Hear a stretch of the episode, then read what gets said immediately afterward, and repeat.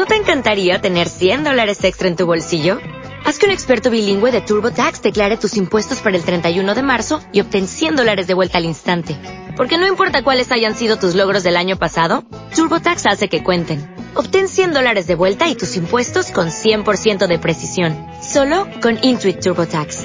Debes declarar para el 31 de marzo. Crédito solo aplicable al costo de la presentación federal con TurboTax Full Service. Oferta sujeta a cambios o cancelación en cualquier momento.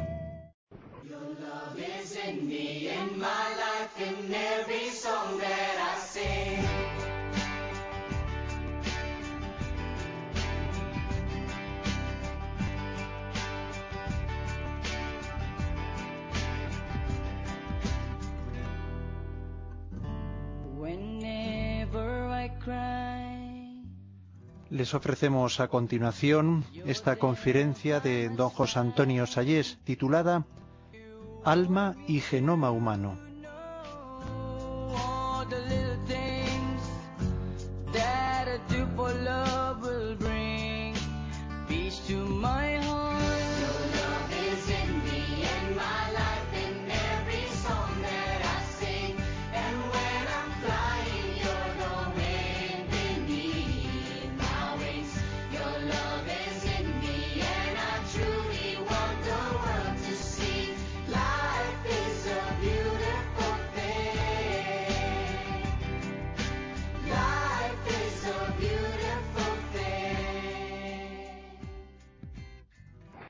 Como sabéis, la charla se titula eh, Genoma humano y alma. Es decir, la pregunta fundamental que nos vamos a hacer aquí es si el hombre puede reducirse a eso, a genoma. Los medios de comunicación nos han presentado lo que es el genoma humano y resulta que tenemos 30.000 genes, poco más, 400 genes más que un ratón y no mucho más que una araña o una mosca. Y entonces los medios de comunicación han venido a decir, bueno, pues esto es el hombre, esto es lo que nosotros podemos experimentar. Ahora se ha descifrado todo el genoma, como sabéis, y ese ADN que se desarrolla en una especie de hélice, pues ahí tiene unos pares de bases que combinados de la forma adecuada forman los genes. Estas bases son la adenina, la tiamina, la citosina y la guanina. Aunque hay un dato que también hace pensar muchísimo, claro que es que hay 3.000 millones de pares de bases. De tal manera que si estirásemos el genoma, pues llegaríamos a Marte y volveríamos varias veces. Luego, si nos metemos ya un poco más en lo que son las proteínas, no esas proteínas que llamamos de la carne, sino unas proteínas que dentro de la célula son las encargadas de hacer las funciones de la célula. Son unos aminoácidos compuestos de carbono, oxígeno, nitrógeno e hidrógeno y entonces esas proteínas son las que se encargan, por ejemplo, si una célula recibe un impacto de luz, hay una proteína encargada de recibir ese estímulo y de llevarlo a la célula. Una cosa que realmente hace pensar y hace pensar muchísimo. Pero bien, yo lo que os quería decir, no me voy a extender aquí, yo no soy un científico, y no me voy a extender aquí en hablar de la complejidad del genoma y poneros ahí todas estas cadenas, porque no es de mi competencia. La pregunta fundamental que nos hacemos aquí es si el hombre se puede reducir a eso o si se puede hablar de genoma prescindiendo de Dios. Ya sigamos un poco la pregunta filosófica que surge de todo esto.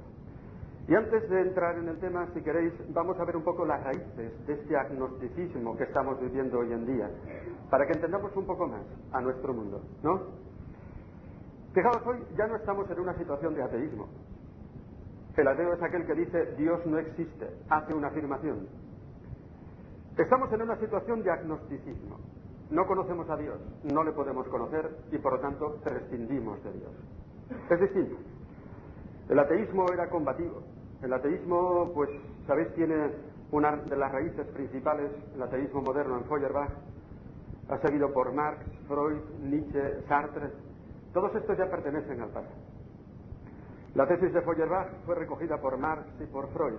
Feuerbach venía a decir que la fe en Dios nace de que el hombre siente lagunas, siente inseguridad en su vida, siente el límite de la muerte, y entonces se inventa un Dios, un refugio, donde poder encontrar seguridad. Dice, por lo tanto, que no es el Dios el que crea al hombre, sino el hombre el que crea a Dios. De tal manera que cuando el hombre se desarrolle y la ciencia se desarrolle a fondo, llegará un momento en que la gente no necesitará a Dios y por lo tanto la fe desaparecerá. Esa misma tesis la encontramos en Marx. Marx viene a decir que la fe, el opio del pueblo, pues es sencillamente es un refugio que se inventa la clase explotada, la clase proletaria, esa clase que se ve obligada a entregar su trabajo a cambio de un salario con el poder con el que poder subsistir, pero que es explotado dentro de sí mismo y que entonces esa clase explotada pues necesita un refugio también y se inventa a Dios. Por eso Marx se mete también a profeta. Todos estos han sido profetas. Marx viene a decir que cuando se suprima la propiedad privada de los medios de producción, cuando la clase explotada pueda disfrutar del fruto de su trabajo, esa clase ya se habrá liberado de la explotación y por lo tanto no necesitará a Dios. Y se metió también a profeta. Freud le pasa lo mismo. En Nietzsche cambia la cosa y en Sartre es otra perspectiva, pero como os digo, ese ateísmo ya no está hoy en día vigente. Nuestra situación actual es de agnosticismo. Esta es la cuestión. No podemos conocer a Dios y por lo tanto prescindimos de Él, pasamos de Él. Y aquí, si me permitís, podríamos encontrar tres causas de esta, mm, de esta situación. En primer lugar, el cientificismo, que nace de esto, del hecho de que hoy en día la ciencia se ha desarrollado muchísimo, la ciencia ha llegado a encontrar los secretos últimos de lo que es el hombre y entonces se viene a decir que solamente tiene sentido lo que es empíricamente verificable. Hablar de Dios, hablar del alma humana, eso está fuera de lugar porque realmente son realidades trascendentes en el caso de que existan y no las podemos conocer. Entonces estos vienen a decir solamente tiene sentido lo empíricamente verificable, aquello que podemos constatar con los sentidos o con los instrumentos, digamos, científicos de investigación. Esto es. Y de aquí surgió una filosofía que ha sido quizás una de las más representativas de este siglo, que es la analítica del lenguaje. Nació del círculo de Viena, Neurath, Kraft, Schlick, Carnap. Y estos vinieron a decir que solamente hay frases, dos tipos de frases que tienen sentido aquellas cuyo contenido es empíricamente verificable. Por ejemplo, si yo digo, este bolígrafo es azul, esto lo puedo comprobar con los sentidos, ¿no es así? Bueno, pues esto tiene sentido. O las frases propias de las matemáticas, que son tautológicas, tauto, lo mismo, aquellas en las cuales el predicado dice lo mismo que el sujeto. 2 más 2 es igual a 4. Esto también tiene sentido. Fuera de estas frases, decir, por ejemplo, Dios existe, esto no tiene sentido. O decir el alma existe, esto no tiene sentido, porque son frases que no son ni empíricamente verificables, ni tampoco tautológicas como las de las matemáticas. Es cierto que después, bajo el influjo de Wittgenstein, pues se llegó a ampliar el ámbito del significado del lenguaje.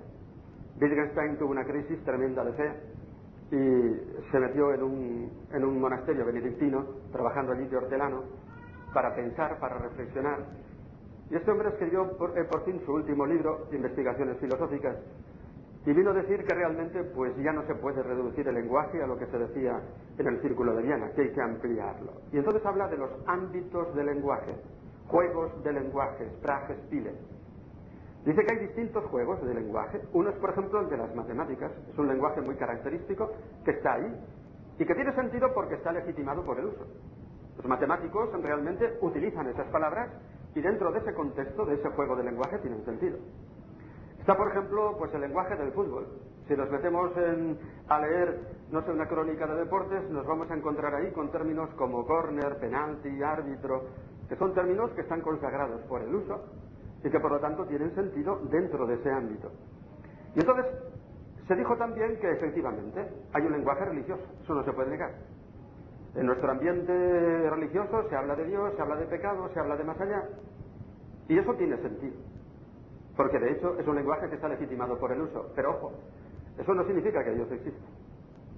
¿Me habéis entendido? Significa simplemente que se habla de Dios, que se habla del más allá, que se habla del cielo, que se habla de pecado.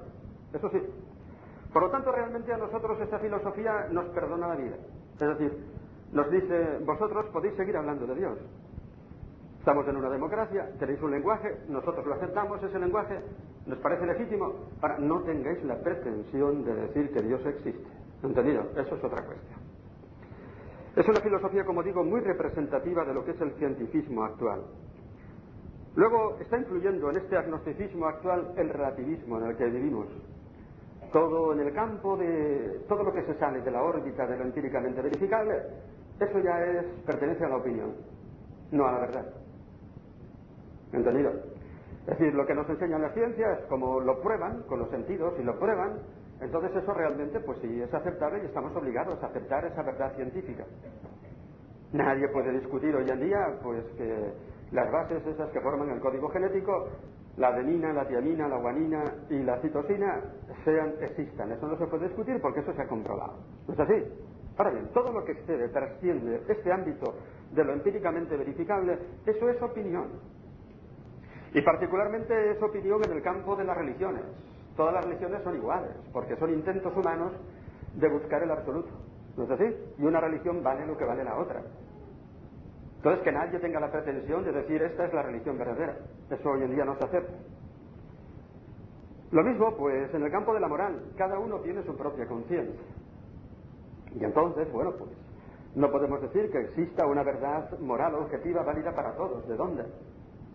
Si no fundamentamos nuestras aserciones, no las fundamentamos en empíricamente verificable, que eso es una verdad, la científica, que se impone a todo el mundo, pues hablar de que existe una verdad moral, un bien o un mal trascendentes, eso ya es opinable. De tal manera que nosotros se nos está metiendo constantemente esto, pues fijaros por la televisión. Hace poco tuve que dar una charla a las muchachas de un colegio, pues de un colegio que buenísimo, que muchos de vosotros conocéis. Y me dijeron las hermanas, mira, les tiene que hablar, chicas de 16 años, del cuarto mandamiento. ¿Del cuarto mandamiento? Yo nunca he predicado en mi vida del cuarto mandamiento. ¿Por qué? Porque nunca me he confesado yo de ese mandamiento. Yo amaba tanto a mis padres que creo que nunca les he hecho sufrir. Bueno, pues se lo prepare y tiene que hablarles. Y entonces yo indagué un poco entre profesores, profesoras, ¿qué pasa aquí? Y dice, mire, pues que efectivamente estas muchachas con 16 años no, obedecen a sus padres. ¿Y de dónde viene eso? Y dando vueltas y hablando con ellos llegamos a una conclusión. Aunque estas muchachas no tengan conocimientos filosóficos, y entonces resulta que en televisión hay un debate sobre la eutanasia. Y salen opiniones para todos los gustos, ¿no es cierto? Entonces sale ahí un católico y da su opinión. Sale un ateo y da su opinión. Y estas muchachas llegan a la conclusión de que sus padres tienen una opinión, pero ellas tienen otra. ¿Por qué voy a obedecer yo a mis padres? Mis padres tienen una opinión, pero que es trasnochada, yo tengo otra opinión. ¿Por qué voy a obedecer? Es decir, cuando nosotros éramos chavales, dábamos por supuesto que existía la verdad. Y entonces dábamos por supuesto que nuestros padres nos podían comunicar la verdad y nosotros obedecíamos. O íbamos a un colegio y partíamos del supuesto de que existe la verdad y nos formábamos. Hoy en día todo es opinar. Y por último hay otra tercera fuente, digamos, de este agnosticismo en nosotros mismos, en los cristianos y particularmente en la teología. La teología está pecando en estos últimos años muchísimo de fideísmo. ¿Fideísmo qué es? Pues fideísmo es una fe que rechaza toda apoyatura racional. No podemos tener certezas de que estamos en la verdad. Entonces la fe es un sentimiento. Y la fe es algo que se justifica en sí misma. Que no puede apoyarse, digamos, en absoluto en la razón, en pruebas de la existencia de Dios, en pruebas de, la verdad de Cristo. Pero ya eso se ha metido en la teología, y ese es mi propio campo, hasta tal punto, hasta tal punto, que hoy en día, por ejemplo, pues te rechazan en teología que los milagros sean pruebas de la divinidad de Cristo. Y aquí hay una que se está sonriendo porque perdió tres kilos de peso, Anatoque, por defender en una facultad de teología la historicidad de los milagros de Cristo. ¿No es cierto, Anatoque? Tres kilos perdió. Y lo mismo pasa con la resurrección. Bueno, fueron visiones interiores. Esto está haciendo un daño terrible, ¿sabéis? Porque esto está llevando a que hoy en día ya no existan intelectuales católicos. Ojo con esto. Es una comprobación que no hay intelectuales católicos. Es una comprobación. Y empiezas a darle vueltas a esto y dices, ¿qué pasa aquí? ¿Qué pasa aquí? Hace poco leí en Alfa y Omega una entrevista que le hacían a un periodista francés, que yo no lo conocía de nada, Invert, que es director de un periódico francés, Le Point, y que es ateo. Y el hombre se decía, defendía la siguiente tesis. ¿Qué está pasando en Occidente? Ha escrito un libro sobre ese tema. Y dice, la pérdida de los valores que estamos teniendo hoy en día en Occidente no se debe a la, ilustración francesa. Porque la Ilustración francesa ciertamente era un movimiento laico que tuvo un, influjo pernicioso, pero en Francia, después de la Ilustración francesa, seguían vigentes los conceptos cristianos. En Francia se seguía hablando del más allá, se seguía hablando de pecado, se seguía hablando de demonio, se seguía hablando de todo eso. Y había una referencia. Hoy en día no tenemos esas referencias en nuestra cultura. Y, y claro, decía, yo soy ateo, pero es que Francia es un país que tiene que vivir con esos conceptos, porque es que si no se hunde. No es el que nos lo tenga que decir un ateo, ¿no es cierto? ¿Y qué ha pasado entonces aquí? Dice, esto se explica por la crisis interna que vive el cristianismo desde hace 30 años. Así de claro. Esto da lugar a muchas preguntas después y a mucho debate, lo dejo para después. Pero ciertamente es que la teología hoy en día no te deja utilizar conceptos como el concepto de alma. Y vosotros diréis, ¿están locos? Pues claro, claro que estamos locos en el campo de la teología. No se puede utilizar el concepto de alma hoy en día en teología. De tal manera que recuerdo una conversación en Roma, uno que defendía la tesis en ese sentido, de que no se debe hablar del concepto de alma, me dijo, preséntame tú teólogos, dime cuántos teólogos conoces tú que defiendan claramente el concepto de alma. Me puse a contar con los dedos. Y me salían seis. ¿Vais a decir, está exagerando usted? No exagero en absoluto. Vosotros todavía tenéis el concepto de alma, pues porque lo habéis recibido en la catequesis o habéis leído el catecismo de la Iglesia Católica, que habla maravillosamente del alma, pero en el campo teológico, técnico de la teología, es un concepto que no se puede emplear. Nosotros llevamos en la Iglesia Católica 30 años sin hablar del más allá, ¿no es así? ¿No es así? 30 años sin hablar del más allá.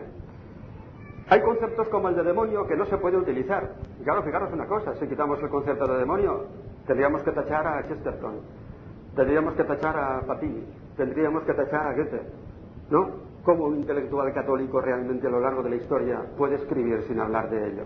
Entonces hay una crisis que nace de aquí, lo dejo de momento esto y si queréis después en el diálogo hablamos. Y entonces el hombre moderno es un hombre que está perdido y que no tiene otra salida que no pensar para no encontrarse con el vacío inmenso que lleva en su corazón. Hoy estamos en una crisis tremenda del pensamiento. Porque cuando había ateos, había combate, ¿no es cierto? Había combate, se atacaba al cristianismo. Porque el cristianismo proponía unos conceptos claros.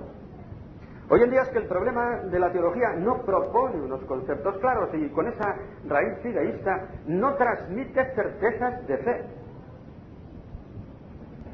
Yo os diría, lo podéis comprobar por vosotros mismos. Buscad un sacerdote allí donde viváis que os dé una charla a, un grupo de jóvenes universitarios sobre la existencia de Dios y pruebas del conocimiento de Dios.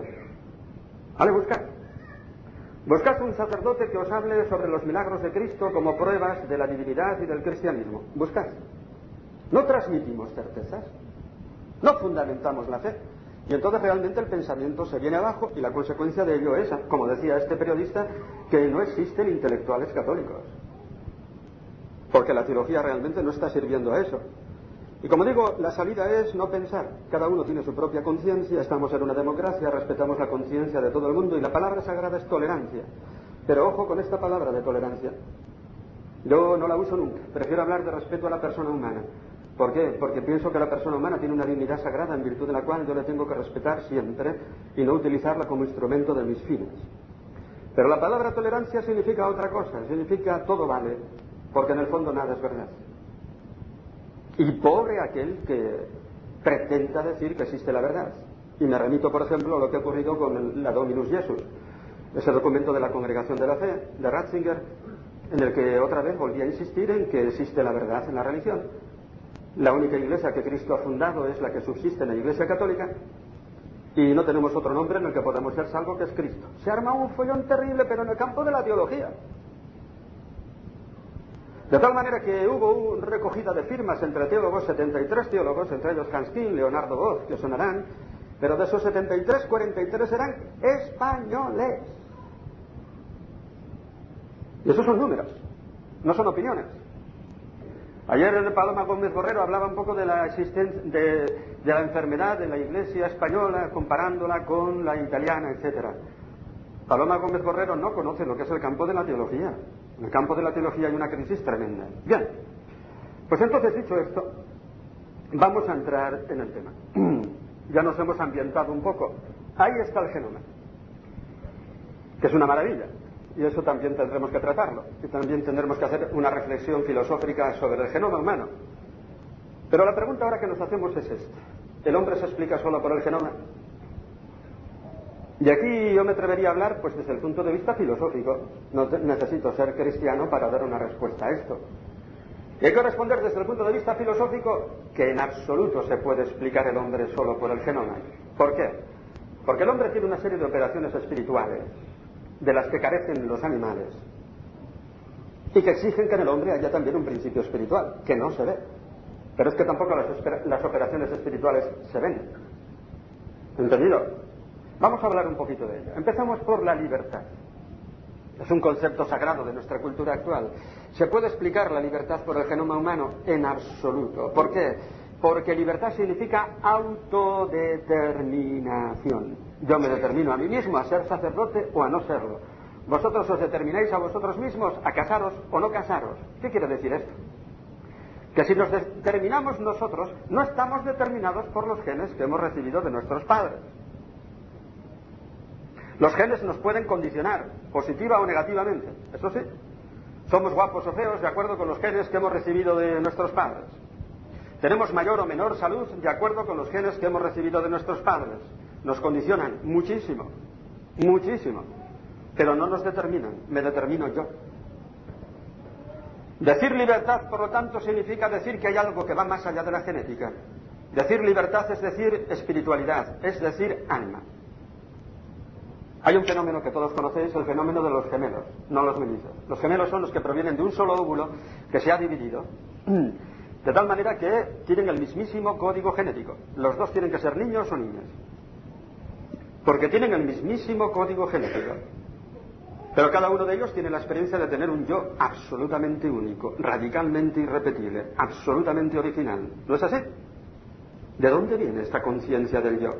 Esto le ha llevado a un científico norteamericano, Eccles, a convertirse, porque él empezó a hablar de alma. Esto no se explica por la genética, y el alma le llevó a Dios. Luego hablaremos el, camino que recorrió. Eccles, premio Nobel de Medicina en Estados Unidos. Entonces, ¿de dónde viene esa experiencia del yo? Yo recuerdo que cuando era niño, tenía siete años, ya sabía leer, me fui, entré por primera vez al cementerio de mi pueblo, y allí hay un monumento a los caídos en la guerra, todos los nombres, desde la A hasta la Z. Yo los leí todos y llegué a uno que se llamaba José Antonio Sayes. Ahí va. No es fácil, porque Sayes con Y no es, no es fácil, ¿no? Sayes con ella sí.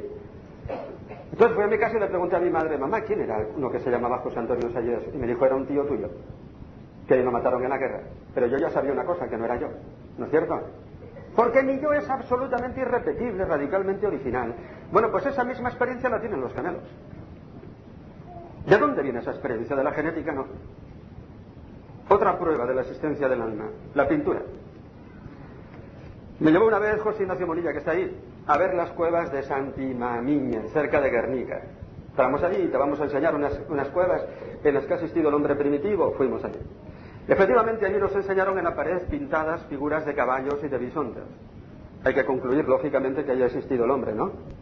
¿Por qué? Porque los animales no pintan. ¿Por qué no pintan los animales? Porque tú no pintas un caballo si no tienes el concepto abstracto de caballo, si no tienes clara de la definición de la esencia de caballo. Pero ese es un conocimiento abstracto que supera lo sensible. ¿No es cierto? Por eso los animales no pintan, está clarísimo. Si no tienes claro el concepto de caballo, prescindiendo de lo fenoménico, de que sea blanco o negro, prescindiendo de que huela o no huela, la esencia, la esencia. Un cuadrúpedo eh, mamífero, eh, con crines, como lo queráis definir. Eso ya es indiferente. Por eso no pintan los animales. Pintar es un hecho espiritual.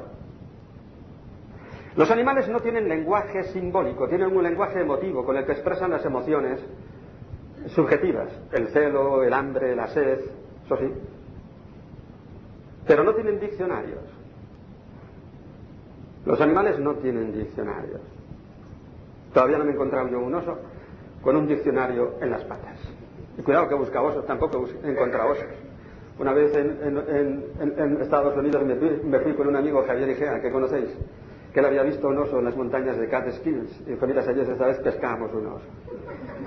Fuimos donde él lo encontró, luego no estaba, lo buscamos, nos perdimos por todas aquellas inmensas montañas. Fue bonito perderse allí, ¿sabéis? Claro, la gente es que no sabe pecar. Porque es delicioso perderse unas inmensas montañas. Fue una experiencia magnífica. Bueno, ¿cómo salimos? No nos pusimos nerviosos. Vamos a seguir por aquí, ya llegaremos. ¿Mm? A una carreterita, a una casa, venga, en línea recta. Llegamos efectivamente a una carreterita, pasó un viajete en una camioneta, le hicimos autostop, nos cogió y salimos, ¿no? Esas aventuras son pecadicos, entendido, sabrosos. ¿No es cierto? Y la gente es que no sabe pecar, no sabe pecar. Bien, los animales no tienen diccionarios. ¿Por qué? Porque no ponen nombres a las cosas. ¿Y por qué no ponen nombres a las cosas? Porque no captan que hay cosas. Nosotros ponemos un nombre a esto porque previamente hemos captado que aquí hay una realidad. ¿No es así? Aquí hay una realidad que distinguimos de nuestro yo. Y a esta realidad, porque tiene tales características, porque tiene tinta dentro de un, de un depósito y es capaz de escribir, le llamamos bolígrafo. Muy bien, le ponemos el nombre de bolígrafo. Ponemos nombres porque aquí hemos captado que aquí hay una realidad. Esto es el lenguaje simbólico. Esto también es un hecho espiritual. ¿Por qué? Porque fijaros bien, nosotros tenemos conocimiento sensible, como los animales, por supuesto, pero es que nosotros captamos la realidad en cuanto tal. Y cuando yo digo aquí hay una realidad, en ese momento prescindo de todos los, de todos los caracteres fenomenológicos que pueda tener. Prescindo de que sea blanca o negra, que huela o no negra, afirmo la realidad en cuanto tal. Y afirmar la realidad en cuanto tal es un conocimiento trascendente que va más allá de lo fenoménico. ¿Os dais cuenta? Lo captamos con la inteligencia, no con los sentidos.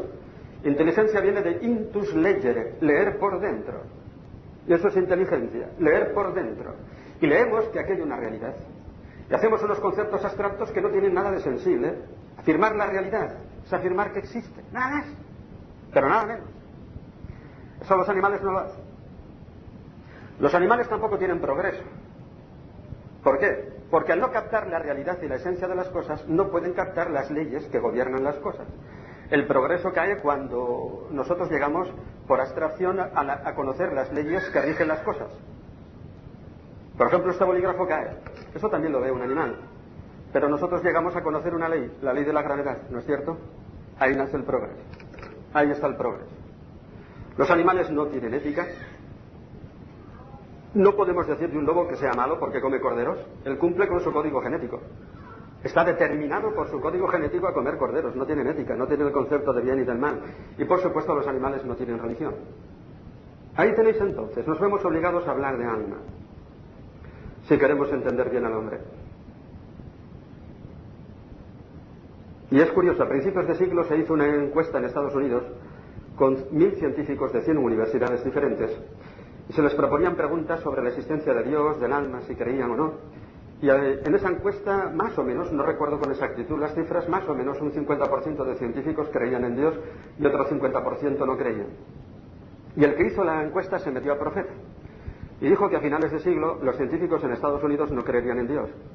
Se ha repetido la misma encuesta, con las mismas preguntas, con mil eh, profesores, con mil científicos de las mismas universidades. Y resulta que ha subido el porcentaje, más o menos al 75% de creyentes en Dios en los científicos norteamericanos. El hombre no se puede explicar solo por la ciencia, eso es evidente. Pero volvamos al genoma. Ah, perdón, me queda otra cosa. ¿Y de dónde viene ese alma?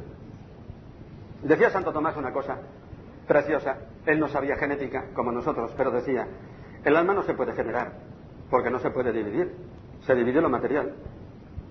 ¿Veis? Yo rompo esta tiza y tengo dos tizas. Los cromosomas de nuestros padres se han roto, se han dividido y aquí estamos nosotros. Pero el alma, dice Santo Tomás, no se puede dividir y por lo tanto no se puede engendrar. Entonces, ¿de dónde viene? Y afirma categóricamente, creada directamente por Dios en cada uno de nosotros. Por eso cada uno de nosotros tiene la conciencia de un yo absolutamente irrepetible, radicalmente original. Y aquí es donde se fundamenta la moral. ¿Dónde se fundamenta la moral? ¿En la conciencia como pretende el hombre moderno? No. La conciencia no es la fuente, la conciencia no es la fuente de la moralidad. También los etarras matan en conciencia, ¿sí o no? Porque piensan que es el medio necesario para conseguir la independencia del País Vasco matan en conciencia. La conciencia es un instrumento que Dios nos ha dado para buscar la verdad, No es la conciencia la que exige, sino la verdad objetiva la que exige a través de la conciencia. ¿Y entonces dónde se basa esa, esa verdad moral? Pues señores míos, la verdad es esplendor. En que el hombre no solamente es materia. Si el hombre fuera simplemente materia no podríamos fundamentar la moral. ¿Por qué? Porque la materia la podemos convertir en, en instrumento de nuestros propios fines.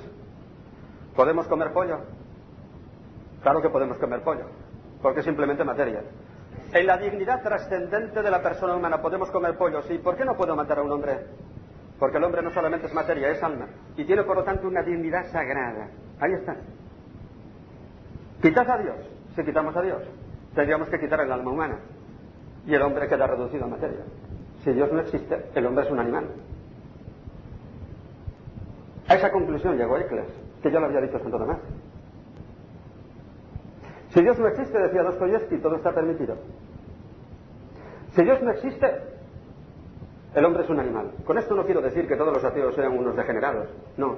Hay ateos que no abortan. ¿Por qué? Porque tienen principios morales que los han recibido de su educación, que los han recibido de su ambiente, etc.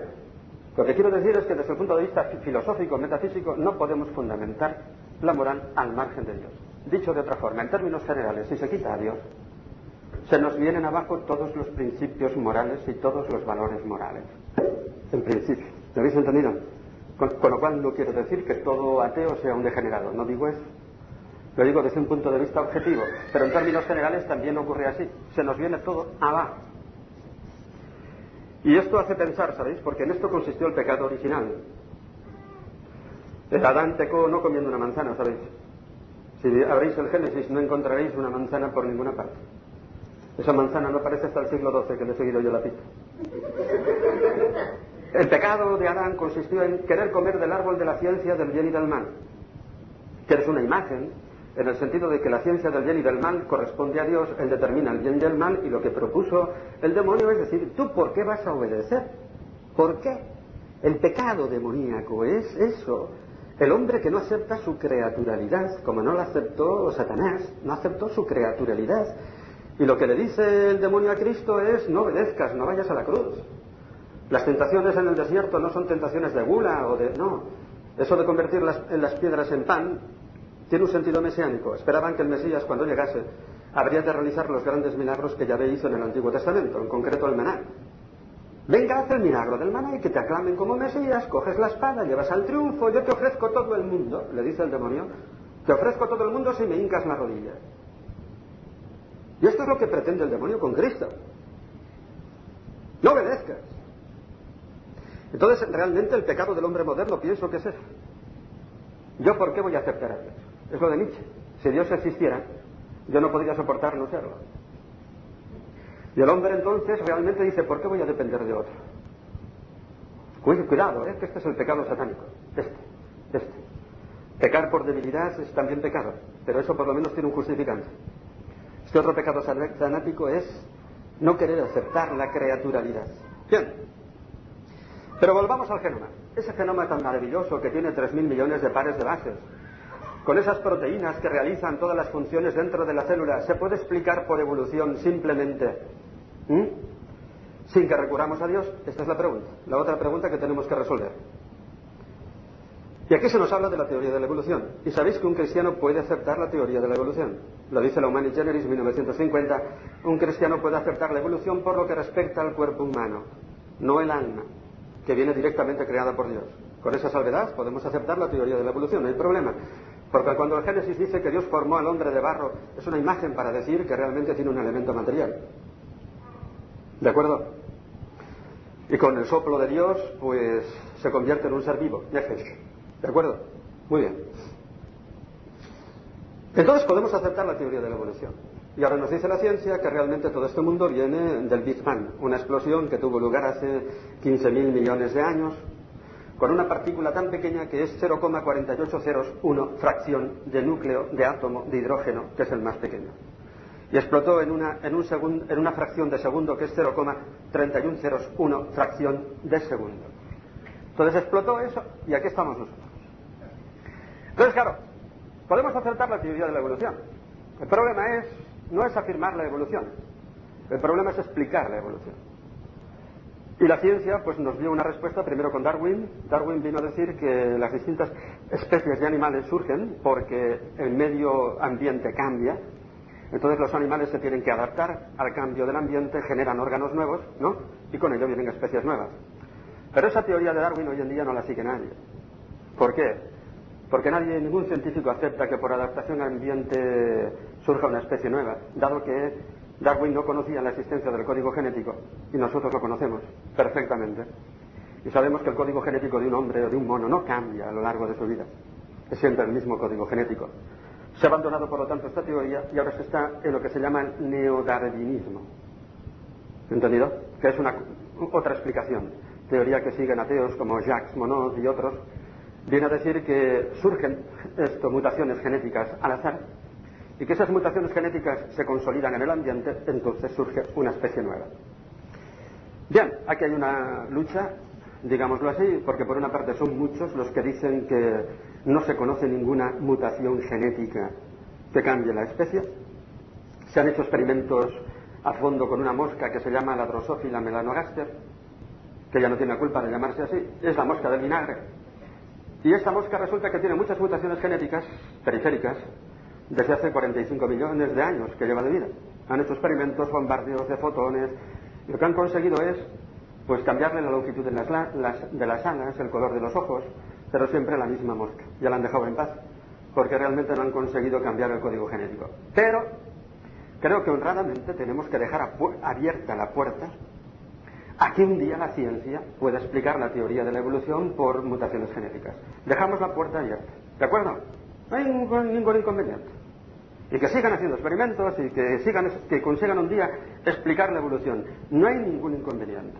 Y estemos abiertos a la, posibilidad de que un día, por mutaciones genéticas, puedan explicarnos la evolución. El problema es lo que dice Jacques Monod, que esas mutaciones genéticas surgen por azar. Cuidado, eso ya no es propio de un científico, eso es hacer filosofía y filosofía de la mala, que es lo que le pasa muchas veces a los científicos que no saben nada de filosofía. En Estados Unidos los científicos andan en filosofía como Clinton en castidad. ¿Entendido? Y entonces te sacan conceptos y te dicen, sí, porque no tienen estudios de humanidades.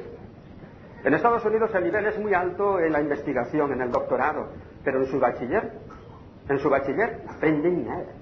Tú les hablas de Felipe II, Carlos V, ¿entendido? y les dices que eres Spanish. Ah, sí, ahí donde está México. No, hombre, no, de Spain, que está al otro lado del Atlántico. Ah, tienen que recordar que hay un país que se llama, viven en otro mundo.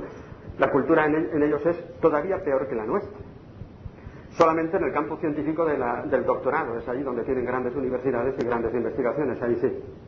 Bien, entonces hay que decir a Jacques Monod, no utilice usted el concepto de azar, eso ya no le compete, porque eso es filosofía y filosofía de la mala. Porque el azar se puede emplear este concepto cuando se trata del orden convencional. Por ejemplo, llamamos orden convencional al orden de las letras alfabético. Primero la A, la B y la última la Z. Si las recortamos en cartón y las echamos al aire, ¿cabe al menos la posibilidad teórica de que un día salieran ordenadas? Sí. En ese azar convencional podemos hablar de casualidad. Pero en el orden objetivo no. ¿Qué es orden objetivo? Allí donde se encuentra un diseño. ¿Aceptaría alguno de vosotros que la Catedral de Burgos se forme por casualidad? Nadie.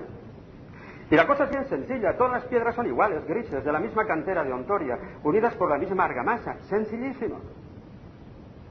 Pero nadie aceptaría que se forme por casualidad, ¿por qué? Porque es un diseño. Y donde hay un diseño tiene que haber una inteligencia que lo haya diseñado. Y la pregunta es, ¿el hombre no es un diseño impresionante, infinitamente mejor que la Catedral de Burgos? Te pones a pensar y dices, bueno, vamos a ver. No aceptaríamos que una máquina de fotos se forme por casualidad en la cumbre de un monte. Yo tengo que aceptar que mi vista, que funciona mucho mejor que una máquina de fotos, se haya formado por casualidad. Vamos a ver. Una máquina de fotos te saca 36 fotos y tienes que tirar la película. Yo tengo una retina toda la vida estoy sacando millones de fotos cada día en color. Una máquina de fotos te saca mal los colores muchas veces. La máquina de fotos, por supuesto, no capta el movimiento que captamos nosotros con los ojos. Captamos el movimiento. La máquina de fotos tiene una funda para protegerla, claro, y nosotros unos párpados, vaya qué casualidad. ¿No es cierto? Y unas cejas que están aquí para filtrar el polvo que puede caer verticalmente y dañar a mis ojos. No nos metamos con el cerebro humano. Menudo diseño. Yo cierro los ojos y digo, vamos a ver, cerebro humano funciona mejor que cualquier computadora. Cierro los ojos y digo, vamos a ver, voy a acordarme de mi pueblo. Ya está. Tengo miles de fotos de mi pueblo en color. El puente, el río Arga que pasa por debajo, el, monte, un, castillito encima, la torre del siglo XVI, las cigüeñas, el paseo donde hay un viejecito con el que paseo y que dice que el mundo va mal porque hay mucha envidia y mucha mujer que fuma. miles de fotos en color, miles de fotos en color. ¿Qué, ¿Qué computadora te da miles de fotos en color en un segundo? ¿Me queréis decir? ¿Hay alguna computadora que te dé miles de fotos en un segundo? En color. Y esto lo da en un segundo. ¿Y sabéis de qué está hecho el cerebro? El 80% es agua. ¿Cómo se hace una computadora con agua? Entonces hay que deducir aquí que realmente esto está diseñado. El hombre es un buen diseño. Y un alumno de Nueva York, que es de Cádiz, contesta en español. Y la mujer todavía mejor, dice. El hombre es un diseño magnífico. Entonces, ¿qué pasa? Vamos a la teoría de la evolución. Y hay que explicar entonces cómo esa partícula que explotó hace 15.000 millones de años, que no la vemos, que es insignificante, era tan inteligente para producir todos los diseños que han surgido después. Además, los evolucionistas hablan cada vez más del principio antrópico, es decir, que todo va dirigido, parece dirigido al hombre, porque llegas a los escarabajos y hay 100.000 especies de escarabajos. Pero luego llegas al orangután, solo cuatro especies de orangutanes. Llegas al hombre y solo una especie de hombre. ¿Quién ha dirigido todo esto? Y resulta que entonces hay eh, eh, científicos creyentes, como Grasset, francés, y vienen a decir, miren ustedes, señores, yo creo en la evolución porque creo en Dios. Porque si Dios va dirigiendo esta partícula, entonces entiende que salgan estos diseños, que son impresionantes. Si no, no lo explicaremos nunca. De tal manera que dice, antes se empleaba la, teoría de la evolución para atacar la fe en Dios. Hoy hay que creer en Dios para salvar la teoría de la evolución. Con esto no quiero decir que realmente no dejemos la puerta abierta a los científicos en su campo, que sigan investigando, es lo suyo, y un día podrán explicar la teoría de la evolución a través de las mutaciones genéticas. ¿De acuerdo? Que lo expliquen. Esa es su competencia. Pero que no metan la palabra azar. ¿Me habéis entendido que eso es filosofía? ¿Me habéis entendido la cuestión? Que no metan la palabra azar. Nosotros no tenemos, yo como filósofo no tengo que hacer ciencia, pero también le pido a un científico que no haga filosofía. ¿Me habéis entendido? Que son competencias distintas porque tienen que recurrir a esos, a esos conceptos que no explican nada. Todo ha surgido por el azar. Pues mire, no. No. Aquí es donde tiene que funcionar el sentido común. Muy bien. Ahora bien, nos vamos acercando al final. Si Dios existe, y hemos llegado a Él por la vía del alma y por la vía de, del orden, la quinta de Santo Tomás. ¿Por qué no habla? ¿Por qué no nos dice cuál es el sentido de la vida, de dónde venimos y a dónde vamos? ¿Por qué no nos dice cuál es el sentido del dolor, del sufrimiento y de la muerte? Esa es la pregunta, a mi modo de ver. Porque realmente si no hubiera habido una voz de Dios, pues yo me encontraría en una oscuridad inmensa y os pasaría a todos lo mismo. Sí, llegaríamos a conocer que Dios existe. Pueblos paganos han creído siempre todos en la existencia de Dios, pero con mezcla de errores cayendo en el politeísmo y en otros errores. En todo caso, si fuéramos grandes filósofos, llegaríamos a un Dios único, como Platón, pero Platón ni siquiera llegó a la idea de, la creación. ¿Lo sabíais? Esa idea es judeocristiana. El concepto de creación es cristiano. No nos engañemos, ningún filósofo había llegado al concepto de creación, ni Aristóteles ni Platón, ni al concepto de historia, ni al concepto de persona, que eso proviene del cristianismo. Es impresionante cuando te das cuenta de que los grandes conceptos de la filosofía han surgido no de la filosofía griega, sino del cristianismo. El concepto de persona se tuvo que inventar para dar cuenta del misterio de la encarnación de Cristo y de la Santísima Trinidad. Tuvieron que inventarlo. No existía. El concepto de historia tiene una raíz judeocristiana. Para los griegos, la filosofía es la naturaleza. Y como la, naturaleza es cíclica, ahora estamos nos vamos a acercar a la primavera, luego llegará el verano. Pues entonces piensan que la vida del hombre es cíclica y hablan del eterno retorno. ¿No es cierto? No tienen el concepto de historia. El concepto de historia nace de que Dios interviene aquí con una promesa que se ha de realizar en el futuro. De ahí nace el concepto de historia, del cristianismo. Entonces sí, pobres de nosotros si no hubiésemos tenido esa voz de Dios, esa palabra de Dios. Dios ha hablado. Esa es la gran noticia. ¿Cómo? Por medio de su Hijo encarnado, Cristo. palabra de Dios hecha carne. Y esta es la gran noticia. Y esta es la gran noticia. Y ciertamente, pues aquí tenemos que decir un par de cosas que, la Dominus Jesús ha recalcado, que no todas las religiones son iguales. Las demás religiones son los intentos humanos de buscar a Dios, van de abajo arriba. La nuestra va de arriba abajo. Es Dios que nos habla para salvarnos. Y podemos presentar las, credenciales de esta religión, de esta verdad.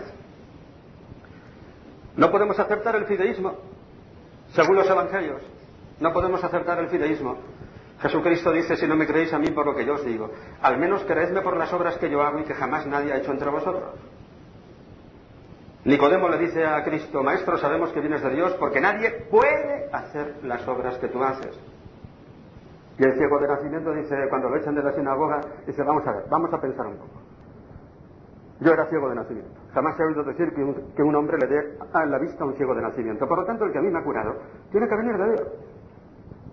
Ahí están los milagros de Cristo. ¿Sabéis una cosa? Todavía no he encontrado una razón auténtica que pueda tirar la historicidad de los milagros de Cristo. Me he encontrado con prejuicios. El prejuicio fideísta que viene del protestantismo y que ha influido enormemente en la teología católica. Pero eso es una teología enferma, eso no es lo que dice la Biblia. Los protestantes cuando leen la Biblia la leen ya, digamos, con prejuicios, porque parten del prejuicio de que el hombre está totalmente corrompido por el pecado original, que la razón humana está corrompida por el pecado original y que la razón no puede decir nada. Decía Lutero que la, la razón y la filosofía es la jefa de las prostitutas del diablo. Decía, Lutero se le puede agradecer, ¿sabéis?, el lenguaje que tiene tan claro, porque nunca deja dudas de lo que quiere decir. Es tajante, duro, ¿no? Fuerte, apasionado. Y ahí están los milagros de Cristo. Bueno, pues vamos a los milagros de las otras religiones. En el Corán, siempre que a Mahoma le piden milagros que justifiquen su revelación, dice que él no tiene poder de hacer milagros. Leeros el Corán. Es aburridísimo. Pero leeroslo si tenéis paciencia. Y veréis cómo siempre dice que él no tiene poder de hacer milagros, Mahoma. El budismo. Buda tampoco hizo milagros. Lo que pasa es que una rama del budismo, de 500 años después, el Mahayana, le ha atribuido milagros. Pero así cualquiera. A mí también me podrían atribuir milagros dentro de 500 años, ¿no es cierto? Pero los milagros de Cristo están escritos ahí para el año 50. Y ojo que él tuvo seis años más de lo que nosotros le habíamos calculado. Moriría de 39. En el año 50 seguramente el Evangelio de San Marcos ya estaba escrito según los descubrimientos del padre O'Callaghan en las cuevas de Qumran. En todo caso, en el año 70. Vivían todavía todos los contemporáneos que habían visto los milagros de Cristo. Se escribieron en ese tiempo, con detalles. Y sobre todo el gran hecho de la resurrección. Cuando San Pablo se entera que los corintios no creen en la resurrección de los muertos, pega un puñetazo y dice, de esto no se discute. Porque si los muertos no resucitan, tampoco Cristo ha resucitado. Y si Cristo no ha resucitado, vana es nuestra fe, vana es nuestra predicación. Y somos los más idiotas de todos los hombres porque estamos todavía en nuestros pecados. Pero ahí va la lista de las apariciones. Apareció primero a Cefas, luego a los doce, luego más de 500 hermanos, luego a Santiago, por fin a mí que soy el aborto, el último que ha llegado al cristianismo. Ahí va la lista. El cristianismo puede dar la lista de las apariciones. Sí, pero fueron visiones interiores, te dicen ahora los teólogos. Para hablar de visión interior, los apóstoles tienen un término técnico, saben griego, utilizan el término de Jorama. Cuando San Pedro está, una vez tiene un sueño por la noche, no, por la siesta creo que era, lo cual prueba que la siesta es de derecho divino. Entonces, pues, tuvo, vio bajar un mantel del cielo cargado de animales que le dijo una voz, come de estos animales que no hay ninguno que sea impuro, para aceptar a los, a los paganos, a la, fe, a la fe cristiana. Se despierta y dice, he tenido un jorama. San Pablo cuando habla de sus visiones, de sus éxtasis, dice un jorama. Esta palabra no se emplea nunca para hablar de las apariciones de Cristo. Se emplean verbos como faino, faneró. Faino suena de la palabra epifanía, ¿no es cierto? Faneró, cuando estudiaba yo en, la escuela de mi pueblo, recuerdo que había plantas fanerógamas y criptógamas, no sé si siguen existiendo. Fanerógamas son aquellas que tienen los órganos reproductivos visibles, faneró. Cristo se mostró visiblemente, de tal manera que la comunidad primitiva se dedica a dar la martiría, el testimonio de lo que ha visto y oído externamente. Esa martiría tiene un sentido judicial. ¿Por qué? Porque con ella pretenden anular la sentencia del Sanedrín. Jesús ha sido condenado como un maldito de Dios. Porque dice la escritura, malditos que juegan el madero. Pero esa sentencia no venía de Dios, porque nosotros hemos visto a Cristo resucitar. Por lo tanto, queda anulada. Y cuando el Sanedrín les dice que no pueden seguir predicando a ese, ellos dicen, nosotros no podemos callar lo que hemos visto y hemos oído. Si limpiamos a la teología de prejuicios, nos encontramos con esto. Y esto es el cristianismo y la vida tiene sentido, gracias a esto. De tal manera que si gente buena se salva en otras religiones, se salva por la gracia de Cristo, que sale de su misterio pascual, no hay otra. Y a un pagano le puede llegar esa gracia de Cristo por caminos que Dios conoce, dice el Concilio Vaticano II. Pero esas religiones en cuanto tales no son instrumentos de salvación. No garantizan el encuentro con Cristo, con Dios, aunque tengan elementos buenos y positivos, que duda cabe. Por lo tanto, esto de ser cristianos es lo más grande que se puede ser en este mundo. Porque a partir de ahí ni el pecado tiene la última palabra. Nosotros podemos dejar nuestros pecados en manos de Dios recibir el perdón y desaparecen. El sufrimiento no tiene la última palabra y la muerte no tiene la última palabra. Y esta es la grandeza de ser cristiano. No tenemos otro nombre en el que podamos ser salvos. Cuando paso del Atlántico, pues en dos ocasiones me he encontrado con dos señoras y una se acerca, nerviosa, y se le ve que tiene miedo de coger el avión, ¿no? ¿Qué tiene miedo usted, señora? Se acerca porque te ve de cura. ¿Tiene miedo? Pues sí, ¿Y qué pasa? ¿Que usted, que señor cura, no tiene miedo? No, señora, no. Yo estoy confesado. Si se cae el avión, me voy al cielo y salgo ganando. Se queda la mujer. Y luego ya sale el avión y en un momento determinado viene ella por el pasillo haciéndose la distraída. Y entonces de un sitio le pregunta a mí y dice, padre, ¿me puedo sentar aquí? Siéntese, señora. Y empieza a hablar, a hablar, a hablar, a hablar. Le digo, señor, usted lo que quiere es confesarse, ¿verdad? dice, pues sí. Ale, venga, aquí mismo. Ave María Purísima, sin pecado concebida. Sí, está. Eso es ser cristiano. Podemos tener un duro menos, podemos tener un problema más, podemos tener una marginación, ¿no es cierto? Podemos llevar la cruz y qué importa si esa cruz es la que da sentido a nuestra vida. Los otros, los otros se quitan la cruz. ¿Y entonces qué ocurre? Que tienen que terminar en el psiquiatra. Ya lo decía Bernanos, un cura menos, 100 brujos más. Había que decir ahora, un cura menos, 100 psiquiatras más. A los jóvenes con los que trabajo les digo que no encontréis trabajo, haceros psiquiatras. Que vamos a necesitar uno por cada caña. ¿Entendido? Eso es. Entonces realmente esto es la grandeza de vivir en la verdad. La verdad existe. Y además termino con esto, no hay más luz en este mundo. La filosofía se ha agotado. La única salida que tiene el hombre moderno es no pensar para no encontrarse con el inmenso vacío que lleva en su interior. Pues nada más.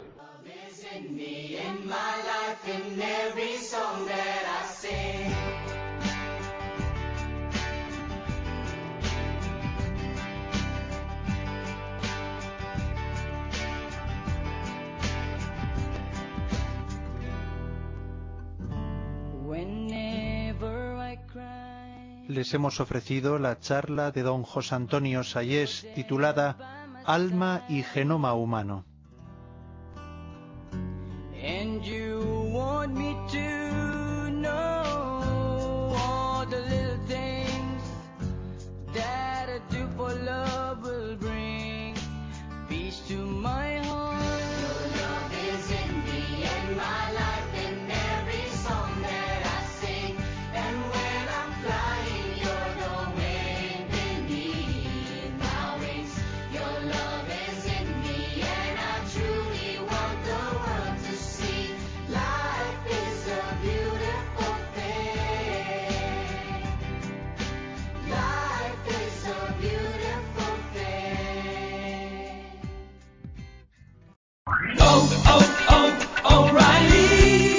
¿Necesitas ayuda? En O'Reilly Auto Parts te ayudamos. ¿Necesitas algún consejo? Te aconsejamos. Nuestros profesionales en autopartes están siempre disponibles para ayudarte a encontrar lo que necesites. Excelente servicio al cliente es solo una de las ventajas que ofrece O'Reilly Auto Parts. Los profesionales en autopartes. Oh, oh, oh,